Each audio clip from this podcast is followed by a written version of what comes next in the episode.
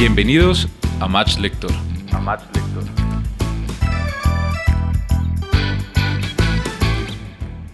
Bienvenidos a Match Lector, un podcast donde hablaremos con autores sobre sus obras, conoceremos algunas noticias literarias y recomendaremos libros para todos los gustos. Un espacio imperdible de Planeta de Libros Colombia. Soy María Camila Caldas, me complace saludar a quien me acompaña en cada episodio, Soraya Peñuela. ¿Cómo estás? Hola Cami, un gusto volvernos a encontrar en este nuevo espacio y aprovecho para saludar a quienes nos están escuchando en este momento desde las diferentes plataformas de audio, Spotify, Google Podcast y Apple Podcast. Y quien nos ve a través de la cuenta de Planeta de Libros Colombia en YouTube. La tertulia. Hoy en la tertulia, nuestra primera sección, estamos muy felices de compartir este espacio con un invitado de lujo. Escritor bogotano, fue profesor universitario, autor de 19 novelas, cuentos, ensayos y una saga juvenil. Dentro de las que podemos resaltar el premio Biblioteca Breve por su novela Satanás. Publicó la novela gráfica Satanás junto con el ilustrador Keiko Olano. Este fue el comienzo de su trabajo en conjunto que se materializó en dos proyectos, la trilogía de la novela gráfica Mysterium, de la que se ha publicado Caópolis y los Fugitivos, y la serie de cómics El último día sobre la Tierra, conformada por 10 títulos diferentes de los que ya 6 han sido publicados. Mario Mendoza, quien nos acompaña para hablar de su nuevo libro Leer es Resistir. Mario, bienvenido a la tertulia de Match Lector. Gracias por aceptar esta invitación.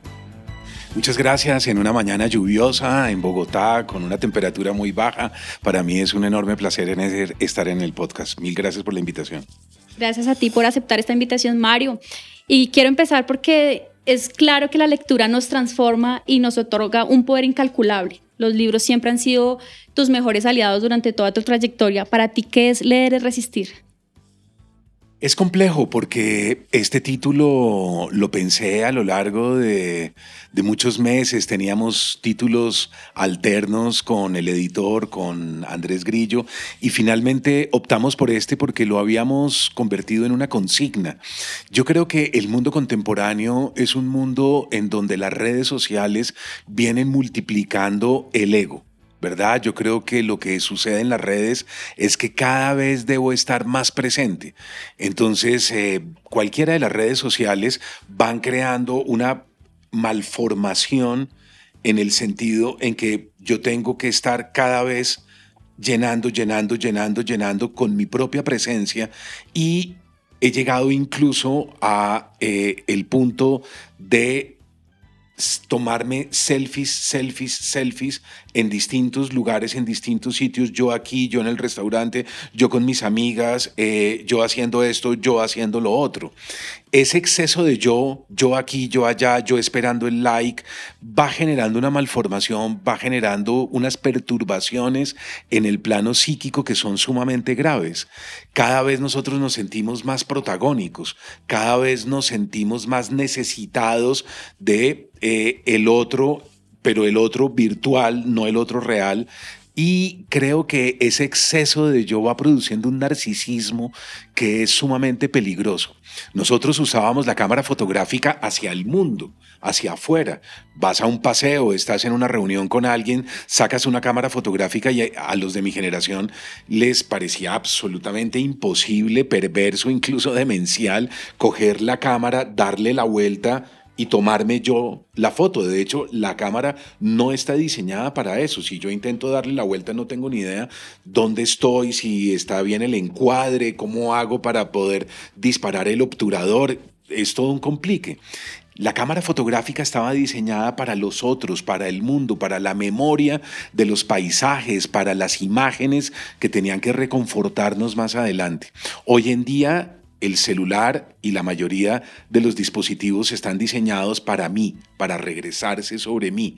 Entonces, yo creo que la lectura es lo único que tenemos hoy en día que genera contrapeso porque si las redes sociales y si este mundo contemporáneo nos da un exceso de yo, un exceso de protagonismo que incluso nos puede llegar a deprimir y nos puede llegar a generar un efecto muy nocivo a nivel psíquico, la lectura lo que genera es exactamente lo contrario.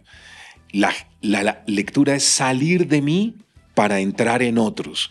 Entonces, lo que yo hago cuando leo un cuento o cuando leo una novela es que me meto dentro de la vida de otro y yo dejo de ser yo. En ese sentido, abro Madame Bovary y enseguida soy Emma Bovary y tengo toda la serie de contradicciones de ese personaje. Abro sobre héroes y tumbas de sábado y enseguida soy Fernando Vidal Olmos y soy una especie de paranoico esquizofrénico que recorre la ciudad de Buenos Aires. Soy eh, Rodia Raskolnikov cuando abro de pronto eh, crimen y castigo. Y soy ese estudiante que sueña con tener algo de dinero y que se da cuenta que unas usureras que viven cerca de la universidad eh, tienen mucho dinero guardado seguramente en efectivo. Y cuando voy a robarlas, no estoy preparado para que ellas entren y termino con un hacha finalmente abriéndoles la cabeza y convirtiéndome en el gran asesino que busca la policía. Y a lo largo de toda la novela soy ese personaje y estoy ahí. Cuando cierro el libro, vuelvo otra vez a mi vida y vuelvo como a mi presente. Ese viaje espaciotemporal, esa multiplicación de la conciencia, ese devenir, es lo que me parece a mí sumamente saludable, enriquecedor y creo que es la defensa que he hecho a lo largo de prácticamente toda mi vida. Sí, Mario, uno leyendo, leer, resistir, encontramos al lector, tú como lector, el estudiante, el profesor, el escritor. ¿Podríamos decir que es tu obra más personal? Sí, Soraya, sin duda. Sin la menor duda es, es el libro más testimonial que he escrito. Eh, y tuve que hacerme una pregunta y fue, ¿en qué momento realmente yo entiendo que la literatura puede ser un destino para mí? Y yo creo que fue en el colegio, en el Refus, yo tuve la enorme ventaja de de poder eh, tener en clase a dos profesores inolvidables. Una de ellas fue Carlota Llano, una actriz del Teatro Libre de Bogotá, una profesora inolvidable. No hay que olvidar que en ese salón de clase estábamos tres escritores colombianos, que creo que es el único caso de la literatura nacional hasta donde yo conozco en el que pasó algo parecido. Era Ramón Cote, un poeta que sigo creyendo que es el mejor poeta de mi generación, hijo del famoso poeta Eduardo Cotelamus de la generación de Mito.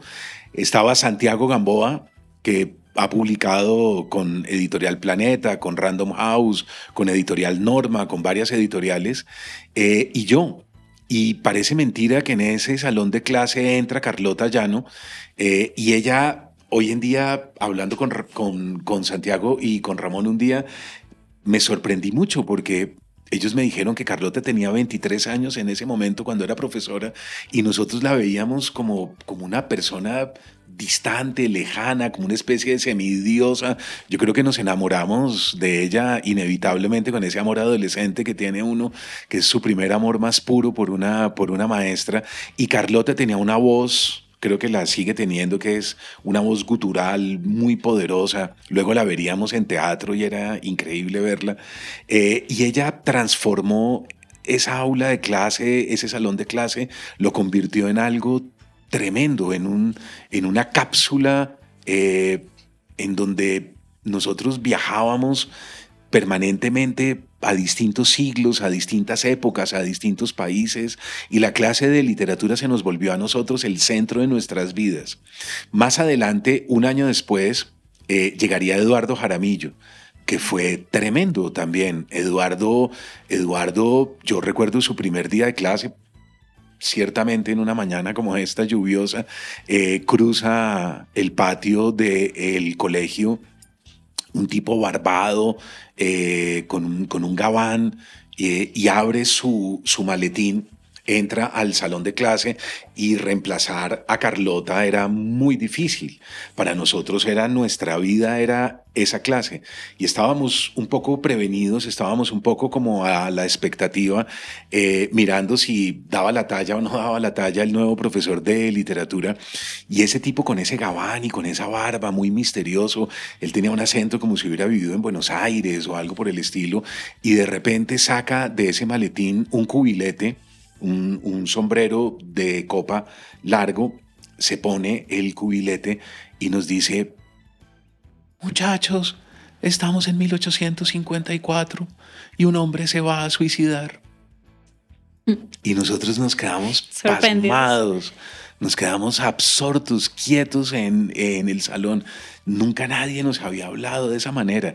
Y yo creo que la ventaja tanto de Carlota como de Eduardo es que eran teatrales, que ellos se entendieron de alguna manera que en el profesorado, que siendo uno profesor de literatura tenía que tener dotes histriónicas y que uno tenía que tener una capacidad de transformación y de mutación para transportar a los alumnos a esos territorios donde uno los tiene que conducir, que es el bellísimo y extraordinario territorio del libro. Entonces, yo me hice una pregunta un día y dije, ¿cómo será hoy contar esa trayectoria? ¿Cómo me inicié yo? ¿En qué momento, siendo un adolescente muy problemático, yo era un adolescente muy solitario, era un adolescente muy vagabundo, andaba en mi bicicleta para, para todas partes eh, y me sentía como desconectado, me sentía como lejos de todos los demás. ¿En qué momento yo vislumbro que la biblioteca es un destino, que, que eso es para mí, que yo de pronto puedo ser un escritor? Fue indudablemente eh, en, el, en el colegio. Y recordando esos episodios con ellos, Después continué y dije, pero ¿qué fue lo que pasó después? ¿Y qué fue lo que pasó después? ¿Y qué pasó después? Y así se fue construyendo el libro lentamente. Mario, a los siete años te enfermas de peritonitis, un problema de salud que te mantuvo varios meses en el hospital. Y en esas circunstancias, pues llegan a ti los libros por un obsequio de tu tía y, curiosamente, mientras escribes este libro que debes leer, es resistir, estás recuperándote de un accidente y además vivimos en el país y en el mundo una pandemia. Podemos decir que los libros llegan como medicinas para curarnos. ¿Cómo fue ese proceso para volverte este lector que eres ahora? Sí, hay algo, hay algo muy raro. Yo yo recuerdo haber pasado muchos meses en cuidados intensivos y muchos meses en cuidados intensivos significa que la gente se muere. ¿Verdad? Es una sala en donde la gran mayoría de pacientes se van muriendo. Entonces yo voy viendo cómo sale el de la cama de la izquierda, sale el de la cama de la derecha, sale el de la cama que tengo al frente, algunos sobreviven y entonces los sacan del piso, pero otros no sobreviven y yo voy viendo cómo entran también a darles los santos óleos. De hecho, un día el sacerdote se apiada mucho de mí, yo estoy casi desahuciado y me da los santos óleos. Yo creo que es de las pocas personas vivas que, ya, que ya recibieron ese, sacramento. siete años. Imagínate, yo, y, yo, y yo alcanzo como a tener conciencia de que me están dando eso que le han dado a los otros y eso significa que pues me voy a morir. Eh, y, y sobrevivo, pero cuando llega la pandemia hay algo, hay algo que, a mí me, que a mí me destruye, hay algo que a mí me deja muy mal y es no solo el encierro obligatorio, yo, de hecho, todo escritor es un poco eh, un monje, una anacoreta, ¿verdad? Y para nosotros la soledad es parte de nuestro oficio. Pero el encierro obligatorio es tremendo. Mi madre fallece, que es algo que me deja también bastante fuera de sitio. Me atropella una motocicleta. Cuando llego en bicicleta estoy cerca de mi casa y de pronto me atropella y me arroja cinco metros y me deja muy mal herido. Tengo que pedir... Eh, eh, servicio de enfermería para, porque no podía ni amarrarme los zapatos siquiera. Y cuando siento que ya me voy medio mejorando, de repente me voy de cabeza en, el baño de mi apartamento y me fracturo tres costillas, que fue, que fue un segundo accidente que también me deja bastante mal. Entonces tengo que dormir sentado durante meses. Eh, las costillas rotas y fracturadas, uno no, eso no se puede hacer nada. Toca esperar, pero es muy doloroso, es sumamente doloroso. Y para dormir, no puedes dormir sobre el costado izquierdo, no puedes dormir sobre el costado derecho, no puedes dormir sino sentado. Y esas noches sentado fueron el comienzo de la locura, fueron para mí el, el comienzo de algo que no pude controlar, que, que me desbordó por completo. Y en ese momento dije, bueno, lo único que yo tengo siempre ha sido la literatura, mis libros. Tengo que empezar a leer ya. Tengo que meterme rápidamente en varios libros que tenía ahí pendientes y, esto es lo único que puede sanarme. Yo siempre me he sanado así, yo siempre me he sanado con libros. Y aquí fíjate bien que yo creo que es algo que atraviesa todo el libro, todo leer es resistir, es el concepto de catarsis. El concepto de, catarsis es muy profundo y, y más o menos resumiéndolo torpemente, porque necesitaríamos realmente toda una clase para poder explicar ese concepto, significa que cuando uno está en lo negativo, cuando uno está pasando por el dolor, el sufrimiento, algo terrible, una depresión, tú no necesitas lo contrario. Yo no, yo no te puedo decir a ti, eh, ay, no, vámonos de fiesta, no, qué rico, tú lo que necesitas es divertirte. No, tú lo que necesitas es lo contrario, atmósferas sórdidas, lugares tristes, que no te hablen, cerrar la, la cortina, encerrarte. Lo, lo similar cura lo similar es un principio homeopático. Entonces en Grecia, el teatro, por ejemplo, cuando en, algún momento Edipo se arranca los ojos al final de eh, la tragedia, el público está con él y siente el dolor, siente la pena y en el dolor de Edipo se va el dolor del espectador. Es decir, hay una angustia, ¿verdad? Hay una desesperación y mi propia desesperación es sanada gracias a que Edipo está sufriendo mucho y yo le dejo mi propia angustia y él sigue su camino y yo salgo de la obra de teatro como limpio, como que algo me pasa y me siento ligero, ¿verdad? Me siento sano. ¿Qué es, qué es lo que sucede? Que el alma ha estado enferma desde siempre. Entonces nuestra medicina es muy torpe en ese, en ese sentido, razón por la cual vivimos somatizando tanto. Somatizamos y somatizamos y somatizamos, porque no tenemos eh, ejercicios catárticos para liberarnos psíquicamente. No, ya no tenemos rituales, ya no tenemos lugares donde acudir para podernos sanar. Entonces, fíjense que en el mundo contemporáneo, por ejemplo, Jesús Martín Barbero una vez eh, dice que eso de la cultura popular, eso no tiene sentido, que eso, que eso debe ser una porquería, que eso es un bla, bla, bla. Eh, y alguien le dice, pues, de pronto, sí, pero ¿por qué no va al Teatro México un día, un domingo, y, piense? Y él le queda sonando eso y dice, voy, voy a ir. Y se mete al, al Teatro México, ahí en el centro de Bogotá, un domingo a las 3 de la tarde y era el momento en el cual llegaban muchas de las empleadas del servicio doméstico de la ciudad a cine. Las empleadas del servicio doméstico antiguamente, muchas eran analfabetas, entonces no iban a cine en inglés con subtítulos porque no sabían leer. Entonces solamente veían cine mexicano, que era cine en español. Y estaban dando un drama eh, mexicano tremendo. Y él se sienta ese domingo y de pronto, ¡pum!, se va la luz, prenden las luces del cine y todas están atacadas llorando y todas están con sus pañuelos y todas están gimoteando. Y Jesús Martín Barbero dice, tengo dos opciones. O considerar que esto es una estupidez y que yo soy una persona muy culta y muy educada, o darme cuenta que aquí está pasando algo tremendo y yo estoy equivocado. Y en la cultura popular hay una cosa que no he podido entender y no he podido estudiar. Y opta por lo segundo y se vuelve, fíjense, el gran teórico de la cultura popular. Él era de origen eh, eh, español, pero vivió en Colombia toda la vida. Esto se traduce, incluso llega hasta la telenovela. Y en la telenovela uno dice, pero ¿cómo es posible que la gente esté tan pegada a la protagonista, sufriendo con ella? ¿No? Y aquí yo nunca olvido dos cosas. Eh, Betty la Fea, por ejemplo, en algún momento llamaron a pedir que Betty no podía eh, hacer negocios sucios. Y llamaron de la Fiscalía General de la Nación. Eh, y el fiscal dice, ustedes no pueden permitir que Betty vaya y haga no me acuerdo, eh, en Ecomoda ella eh, crea una empresa paralela. hace una empresa paralela para derivar unos dineros. No, no sé si ustedes se acuerdan que fue cuando intentaron hacer pedagogía eh, a través de la DIAN con Betty, ¿no? que había que pagar impuestos, que había que ser correcto.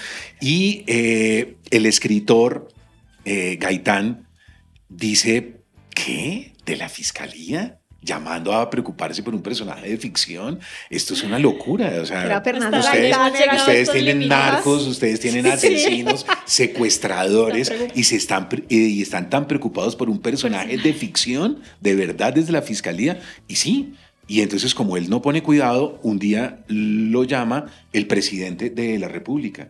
Y Gaitán tenía una serie de amigos que eran todos mamagallistas. Y entonces Gaitán dice: Oiga, ya está bien, no más, dejen de joder tanto. Y resulta que dice: No, Gaitán, Fernando, soy yo, el presidente de la República. Era serio, de verdad. en Y era de verdad el, llamabas, el- claro. el presidente diciéndole que Betty no podía, podía. traicionar por ningún motivo a los espectadores y que era, un- era una cosa tremenda. Bueno, en Rusia, en algún momento se empiezan a estallar las, las, las tuberías en distintos lugares de Moscú. Y empezaron a investigar y a investigar y a investigar y nada, no daban, las tuberías estaban bien, ingenieros, arquitectos, obreros, hicieron de todo y nada. Resulta que un sociólogo empezó a investigar y se dio cuenta que las tuberías se reventaban exactamente a la misma hora. Y eran unos horarios y él dijo, ¿qué es lo que pasa en estos horarios? Resulta que estaban transmitiendo Betty la Fea. Y en Betty la Fea, toda la gente cerraba los grifos y las amas de casa y todo el mundo y se iban a ver la novela. Y la presión del agua de todo cerrado toteaba Las las tuberías. ¿Por qué, por qué amamos tanto esos personajes que sufren, eh, esos personajes que tienen vidas durísimas, que el- todo les cuesta, que la vida los trata de una manera terrible y que al final logran algo de redención? Porque se llevan nuestro dolor, porque nos identificamos con ellos, porque la mayoría de las mujeres que trabajaban en las empresas se sentían igual que Betty, las miraban igual, eh, había desdén, había desprecio, siempre había un club de las de las de las de feas. las feas eh, que siempre iban y almorzaban todas juntas. Eh, siempre había machismo siempre había segregación. Y ese ejercicio catártico es uno de los ejercicios más puros y más bellos que tiene la literatura. Eh, esto en cuanto a cultura popular pero la, la literatura tiene distintos niveles y distintos registros en el que mueve exactamente lo mismo. Bueno yo siempre he acudido a la biblioteca como mi medicina más eficaz y en esta ocasión volví a hacer lo mismo. Y como producto de ese ejercicio catártico eh, surgió este libro tan extraño, tan raro y como decía Soraya, al comienzo tan personal. Mira, eh, fuiste muy joven profesor universitario y hace un momento hablabas de Carlota Llano, de tu profesora, de, de esa persona que entra y transforma el aula de clase que, que debe tener ella eh, actriz y tiene esos dotes histriónicos y lo que hace es transportar a los alumnos a los territorios de los libros. Eh, precisamente muchos de tus estudiantes hablaban de eso. Yo creo que aprendiste eso de Carlota, que aparece también en el libro, y también tenías, yo creo que esos dotes para contagiar a todos estos alumnos, porque nos dicen, no, era o sea, era increíble estar en una clase con Mario Mendoza. Muchos de los estudiantes de distintas eh, facultades iban. ¿Cómo fue? Cuéntanos un poco de esa etapa de tu vida como profesor. Es que qué raro, ahora que, ahora que lo recuerdo, Soraya, yo fui a teatro por primera vez a ver a Carlota. La vi en una obra de Shakespeare increíble y ahí lo cuento en el libro, que es eh, El Rey Lear. Pero después me aficioné al, al teatro y fui a ver también eh, Ricardo III, también de. Shakespeare, en el TPB, el Teatro Popular de Bogotá, que quedaba ahí en la Jiménez que, con Quinta. Y ahí vi a Gustavo Angarita, que fue una cosa que a mí me dejó helado, me dejó frío. Ver a Angarita en el escenario con la voz que tenía ese tipo y con la fuerza actoral era una cosa inolvidable, era un estremecimiento corporal. Eh, yo incluso cuento en el libro que lo seguí. Yo lo esperé y lo seguí por la Candelaria, ¿verdad? Para ver cómo era Angarita en la calle, si era tan poderoso como su personaje. Y en el teatro me aficiono tanto que cuando estoy en, en la universidad llega otra actriz del Teatro Libre y arman un grupo de teatro en la Universidad Javeriana. Y yo me meto a ese grupo, eh, de hecho montamos una obra, La Sal de la Tierra, eh, la representamos, esa obra después ganaría un premio, yo ya me había retirado del grupo, pero ellos continuaron, y, y yo hice teatro, y, y era por una razón, porque yo era tartamudo, porque yo tenía problemas de dicción, y yo tenía muchos nervios, a mí me producía, como era encerrado, solitario, introspectivo, a mí un auditorio y gente mirándome me producía terror a mí me producía pánico. Y yo sabía que en literatura, al final de la carrera, yo iba a tener que defender la tesis, yo iba a tener exámenes orales, tuve muchos, con profesores que eran muy cuchillas y tipos que sabían mucho, o profesoras que sabían mucho, y eso era para mí muy intimidante. Y yo tenía un exceso de velocidad mental. Entonces yo pensaba muy rápido y cuando iba a vocalizar no podía y me quedaba atascado y empezaba exactamente. Exactamente. Frustrante, se vuelve eh, frustrante también, ¿no? Pero total, porque el lío para hacer, digamos, el lío de uno como, como tartamudo es que tiene que sincronizar la velocidad del cerebro con la velocidad de la voz, de la lengua, etc. Entonces, yo dije, yo tengo que solucionar esto, porque más adelante cuando vaya a la defensa, entonces me metí al grupo de teatro solo como para explorarme y resulta que me encantó, me pareció muy bien y memorizándome los parlamentos, me di cuenta que yo podía perfectamente no tartamudear. Y era que cuando ya me lo sabía de memoria, podía vocalizar mucho mejor y controlaba el, el lenguaje. Entonces, todo ese ejercicio teatral para mí fue muy aleccionador, salir al público, presentar un personaje que era un obrero que iba a hacer una huelga, etcétera, fue, fue para mí como, como una enorme lección de cómo tenía que comportarme. Y eso más adelante, cuando entré al aula, cuando llegué al salón de clase, muchas de las personas que daban clase por primera vez se sentían muy intimidados con llegar y tener uno 40 personas que son además muy buenos lectores, muchos de ellos son geniales y son brillantes, ¿verdad? Y uno ir a cometer un error o algo, prácticamente te crucifican ahí en el aula. Eh, y no, a mí me, a mí me parecía que era como, como divertido, que era como chévere. Yo ya había varios semestres venía trabajando y trabajando mis parlamentos y mis personajes con el, con el grupo. Eh, y yo creo que me di cuenta que cuando uno da clase sí tiene que transformarse en otra cosa, sí tiene que sacar de sí una enorme capacidad y es un ejercicio de seducción. Yo creo que uno de los grandes problemas que tienen muchos profesores es que una clase de literatura no es información. Uno no, uno no da solamente datos, uno, uno lo que da es un tono, uno lo que da es una fuerza determinada que se vuelve para la alumna o el alumno inolvidable y que lo transporta. Entonces, como es un ejercicio de seducción, es muy difícil. Muy pocos profesores en realidad son seductores. Y yo creo que esa es la clave, como otros sí lo son, que son los mejores profesores que uno pueda encontrar. Entonces sí, yo me esforcé mucho. A mí me gusta mucho la clase, a mí me es un es una profesión que respeto. Mi padre era profesor en la Universidad Nacional, yo fui profesor y es la razón por la cual cuando he marchado y cuando he salido a protestar, eh, mi combo para protestar es FECODE, que son los maestros. Entonces ellos me han visto y ellos a mí me saludan y siempre busco dónde está FECODE y ahí me pego y ahí me voy con ellos, porque de alguna manera son los míos también. Mm. Claro. ¿Y cuánto tiempo duraste como profesor, digamos? ¿Cuándo fue el momento que dijiste, no más? Yo empecé como en el 89, 90 y estuve hasta el 2000, unos 11, 12 años, mm, más o menos. Yo creo que ahí mencionando todo este tema de profesor, llega un momento en que tú ya decides cortar con, con el tema de, de retirarte pues de las aulas, de la enseñanza y te vas para Estados Unidos. Y luego te llaman de la editorial Planeta para que publiques Scorpion City. Ahí tú ya habías publicado eh, La ciudad de los umbrales, La travesía del vidente.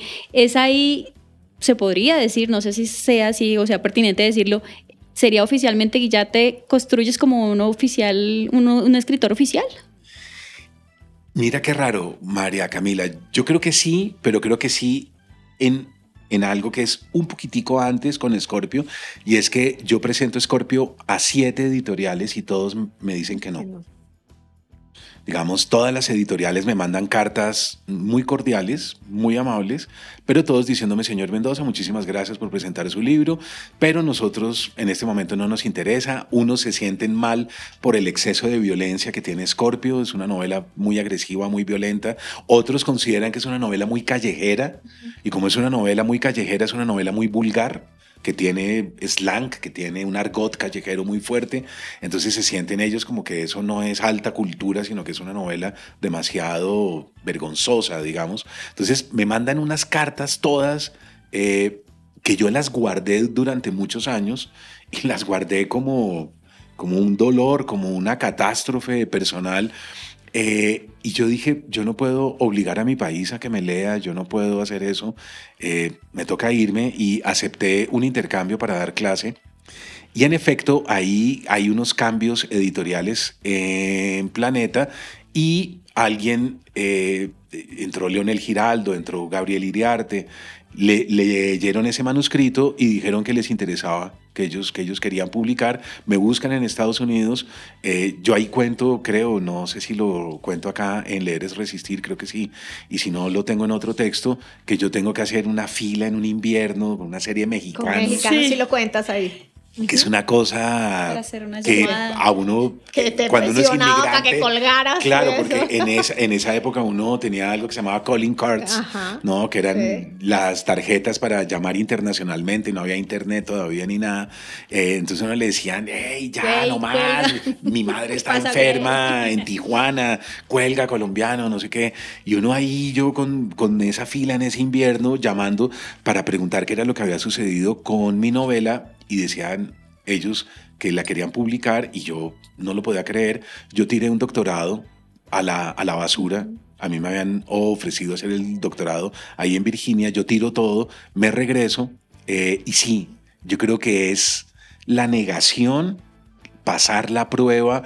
Y fíjate que hoy en día hay una apología del éxito que a mí me parece perniciosa y me parece que no está bien hablar tanto del éxito y que los jóvenes tengan ese discurso de que ellos tienen que triunfar, de que ellos tienen que ya lograr metas y una serie de cosas, a mí me parece que, que eso no es tan sano. Si yo tuviera un hijo, si yo tuviera una hija a alguien joven, yo le enseñaría lo contrario, la importancia del fracaso la importancia del no, la importancia de las duras pruebas de la vida. No, no te va a ir bien, no necesariamente tiene que irte bien y tienes que pararte correctamente, tienes que aguantar, tienes que aprender a, a darte cuenta de que los obstáculos llegan no para quedarse uno ahí frenado, como un muro, como una pared. El obstáculo llega para que uno se impulse sobre el obstáculo, pise sobre el obstáculo y salte. ¿No? Y es ahí cuando uno se engrandece, es gracias al obstáculo. Entonces es muy importante una educación sobre el fracaso, ¿no? Sobre la derrota, sobre la importancia de no lograr cosas, de que te lleguen malas noticias, de que te entierren, etc. Entonces yo creo que es ahí cuando uno se hace escritor. Yo creo que uno se hace escritor realmente en los momentos más duros y no en los mejores. Entonces sí, yo creo que sí, y ahí me retiro, ahí tengo una crisis con, con la cátedra, me doy cuenta de que no voy a poder llevar ambas cosas al tiempo eh, y termino dedicándome solo a escribir, que fue una decisión muy dura. Bueno, ya después de eso ya llevas 30 años de carrera y hay una cosa que, que, que nosotros eh, y nos sigue sorprendiendo, Mario, y es esa conexión mágica que, que tienes con tus lectores. Yo creo que te vemos en ferias de libros, en presentaciones. A ver, ¿cómo un escritor logra esta cercanía con sus lectores? Mira, alguna vez, Soraya, en México, en una, en una feria de libro del Zócalo, eh, los trabajadores del sector eléctrico dijeron que iban a marchar y que se iban a tomar la plaza.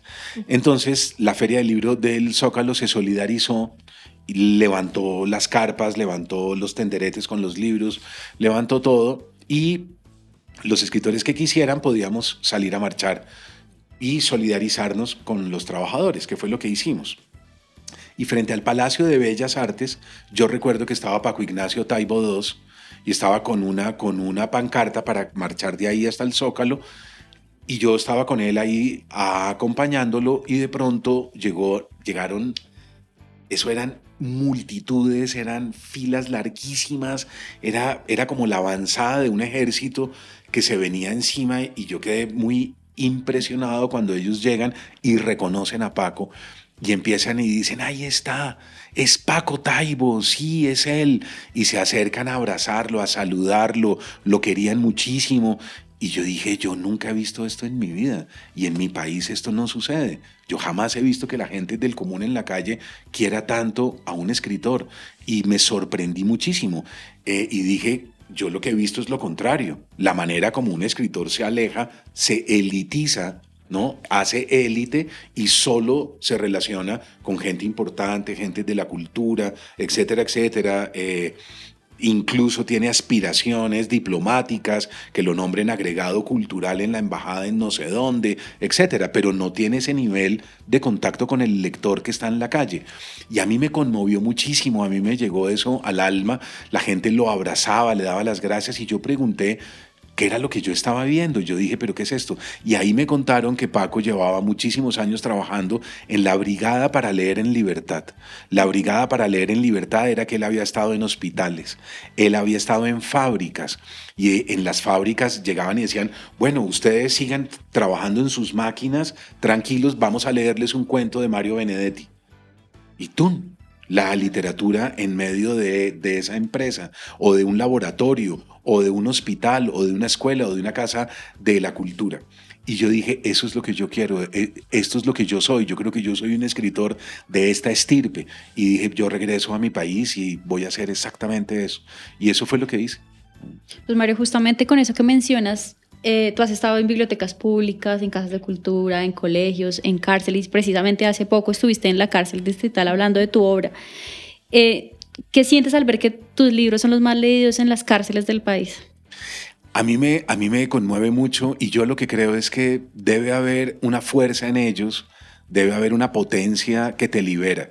¿no? A uno en una prisión lo pueden tener preso, valga la redundancia, pero solo tienen su cuerpo. A uno no le pueden encarcelar la mente. Eso, por fortuna, al día de hoy todavía no existe.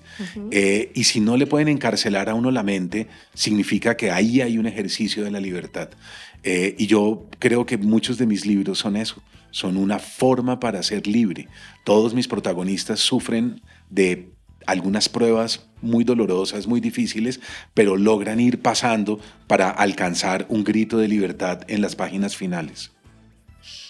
Sí, bueno, eh, pasando a otro tema, en tu libro dices, abro comilla, que el escritor lucha cuerpo a cuerpo contra la locura. Cierro comillas. Abro comillas, el suicidio ronda por su cabeza una y otra vez. Es una imagen persistente. Cierro comillas. Y ahí mismo nos damos cuenta leyendo el libro que aparece una serie de escritores que se han suicidado. Nombras a Silvia Plath, a Kawabata, a Michima, a Virginia Woolf. A ver, ¿qué relación hay para ti eso de la literatura y la locura, entre la literatura y la locura? Es que yo creo que mucha gente desconoce que el oficio es sumamente duro eh, y que se escribe con el cuerpo, que es algo que tampoco uno sabe de joven, uno lo va aprendiendo a las malas son muchas horas de trabajo y son muchas horas de trabajo quieto en una, en una posición corporal que no es la mejor. ¿no? Razón por la cual uno se va encorvando, uno no guarda una posición recomendada por el médico todo el tiempo frente al teclado o frente a la máquina manual como empezamos nosotros. Eh, uno se va de alguna manera inclinando, uno parece un barco escorado hacia la izquierda o escorado hacia la derecha. Todo eso va trayendo una serie de complicaciones físicas. ¿no? Yo tengo una escoliosis, por ejemplo, muy marcada en mi espalda. Algunas personas sufren de tubo metacarpiano, entonces las manos se inflaman. Uno tiene que ponerse después hielo, uno tiene que aprender a hacer unos ejercicios, meter las, manos en agua e ir soltando, porque una novela son 14, 15 horas de trabajo diarias. Hay una tentación que es el teléfono, entonces uno no debe contestar el teléfono porque de lo contrario pierde un tiempo muy, muy valioso. Eh, ese encierro, esa soledad, ese exilio, ese cuerpo que está ahí inmóvil, viajando inmóvil, porque el escritor es un viajero inmóvil, ¿verdad? Va pagando unos precios muy altos. Hay una factura que llega al final de la vida y es el, el monólogo, el cuerpo destruido, la soledad, eh, y todo eso va deteriorando al escritor de mala manera.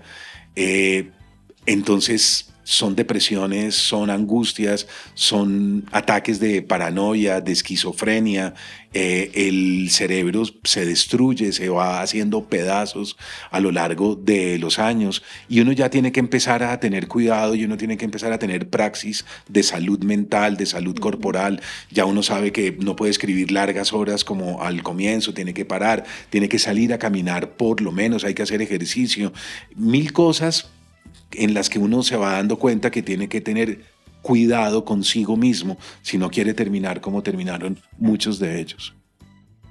Mario, ya para ir cerrando el tema de leer es resistir, en el epílogo hablas de los orígenes de Satanás que se conmemoran 20 años de su publicación y del premio Biblioteca Breve de Seis Barral. Fuiste el único colombiano galardonado con este premio. ¿Qué tan importante fue este momento para tu vida? Fue fundamental, fue, fue clave, María Camila, porque yo tengo algo y es que yo intento escribir esa novela casi tres veces eh, y fallo, y fallo y fracaso una y otra vez. Recuerden que los acontecimientos fueron en 1986 y que yo termino el libro 15 años después. Entonces uno dice, pero ¿por qué se demoró tanto? Porque en realidad Campo Elías Delgado no era un serial killer, no era un asesino serial, no era eso. Un asesino serial es un asesino que entre víctima y víctima hay algo similar. Hay algo parecido. Las elige, por ejemplo, entre los 18 y los 22. Las elige altas, las elige rubias, las elige de ojos negros. Siempre hay un, digamos, ¿Un patrón? al- sí, hay, hay un patrón que se va repitiendo. No era el caso de Campo Elías. ¿Cómo se llama un asesino que estalla de un momento a otro y dispara sobre y acuchilla eh, 20, 25 personas. Eso nosotros no sabíamos psicopatológicamente cómo catalogar ese tipo de asesino. Entonces fue necesario que apareciera la, la matanza de Columbine, fue necesario que apareciera ya después Virginia Tech, etcétera, para que los psiquiatras empezaran a catalogar a ese asesino y al final lo denominaron el asesino itinerante o el spree killer, el asesino relámpago. No, entonces fue gracias a eso que yo pude entender qué era lo que sucedía y qué era lo que yo estaba escribiendo realmente. Eh, y ahí los psiquiatras han hablado del síndrome de Amok, que es una bellísima novela de Stefan Zweig que se llama Amok o la locura de los mares del sur. Y es como el bullying, el desprecio, la sordidez, eh, el alejamiento, la violencia psicológica sobre los otros van creando un individuo que poco a poco va guardando, guardando, acumulando, acumulando hasta que un día Hasta no puede estalla. más Estalla. y estalla Sí. contra todos y es cuando la víctima despierta. Cuando la víctima despierta es terrible. En este caso decide asesinar y matar lo que encuentre a su su paso. paso. Y fíjense que en los últimos años no hemos hecho sino verlo. Hace poco volvimos a ver en Estados Unidos. otra vez Spree Killers y eso se ve cada vez más recurrentemente. Sí. Bueno, y para quienes nos están escuchando, esto apenas es un abrebocas de los maravillosos relatos que podrán encontrar en el libro Leer es Resistir de Mario Mendoza. Ya lo pueden encontrar disponible en todas las librerías del país y tiendas virtuales. Así que no, no esperen más y no se queden sin el suyo. Mario, pues vamos con unas preguntas muy cortas, con respuestas cortas. Si tuvieras que elegir un personaje de ficción de algún libro para sentarte a conversar, ¿a quién elegirías?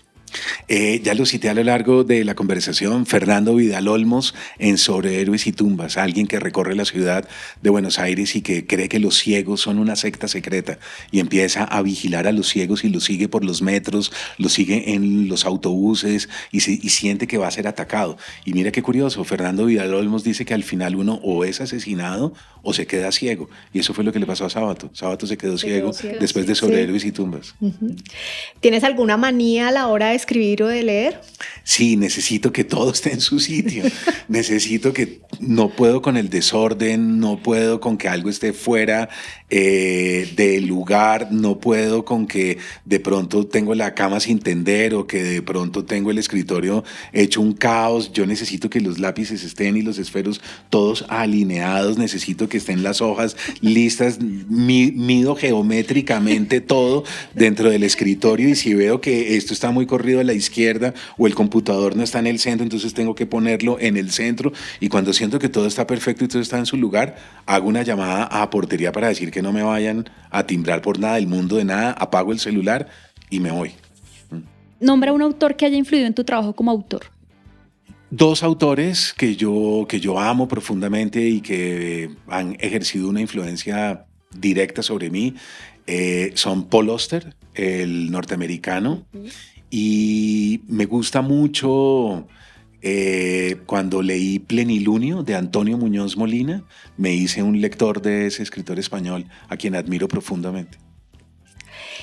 ¿Cuál es la película que has visto más veces? El Padrino.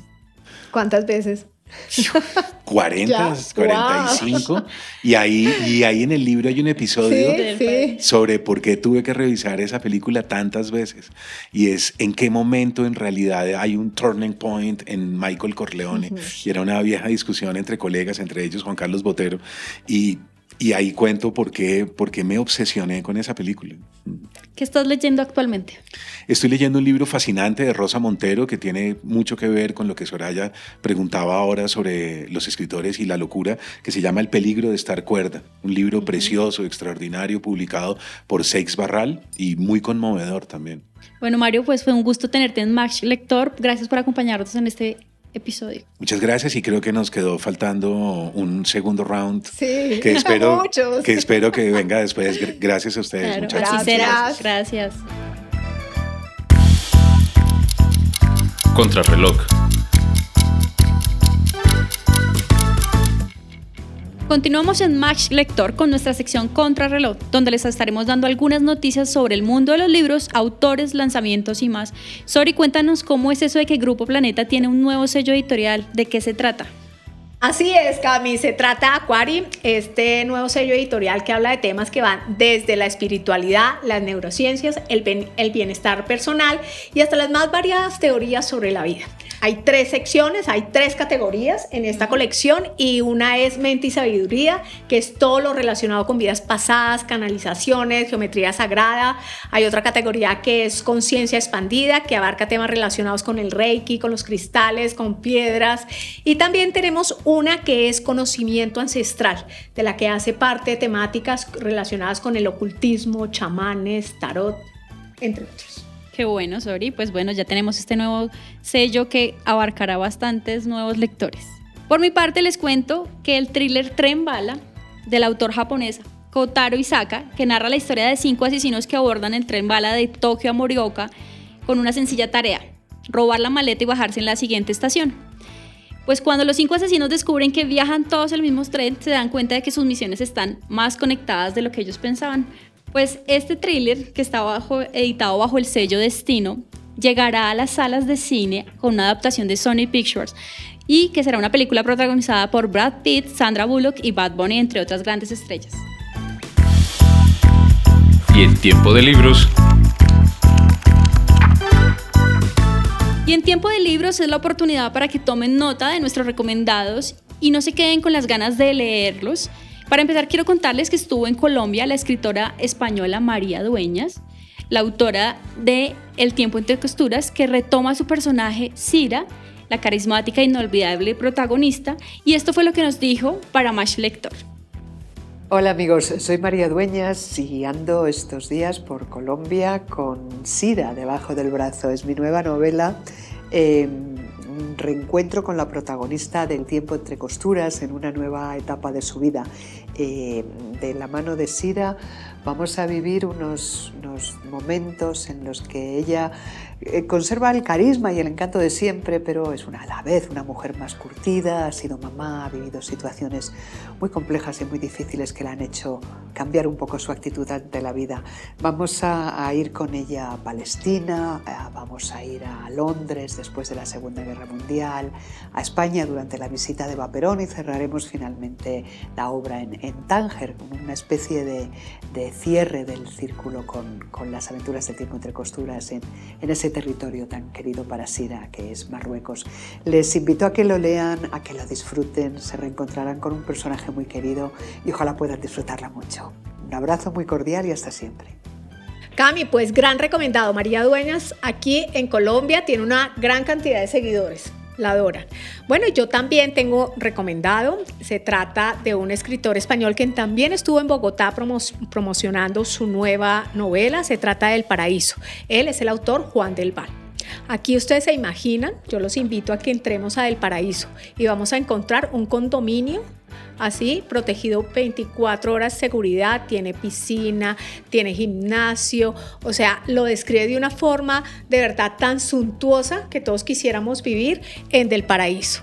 Aquí que hace Juan del Val nos presenta una cantidad de personajes, pero imagínense contando lo que pasa con el vecino, con el otro, con el otro, con los hijos, con la pareja. Entonces hay amor, hay pasión, hay traición, hay una cantidad de cosas que cerremos la puerta de cada una de esas casas del paraíso y ustedes verán qué sucede. Algo que nadie se imagina. No, pues a correr a leerlo. No, es increíble. Sorry, para finalizar con nuestros recomendados, quiero contarles que llega al país Colombia Bizarra.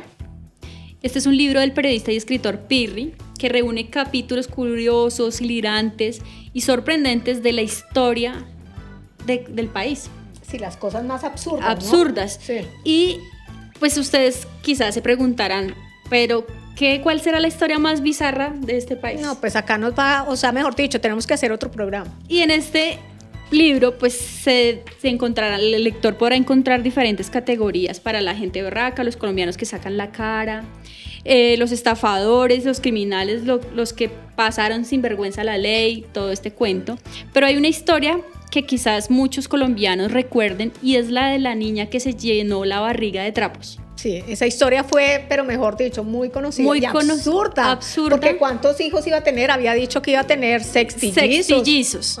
Sextillizos y cuenta que todo esto sucedió por una decepción amorosa una decepción amorosa y resulta que su estrategia era, él me terminó, me fue infiel y la solución de ella muy tranquilamente fue decirle que estaba embarazada, llenarse la barriga de trapos, montó toda una estrategia de esto tengo vómitos, todo el trastorno, todo el temas hormonales, cambios y todo, hasta que pues ya efectivamente Creo recordar que cuando se conoce esa noticia, hubo una solidaridad por parte de todo el mundo colombiano porque decía esta pobre mujer, o sea, humilde, pobre, pues necesitaba obviamente ayuda económica para... Esta noticia se viralizó y pues la solidaridad de todos los colombianos con, con esta niña.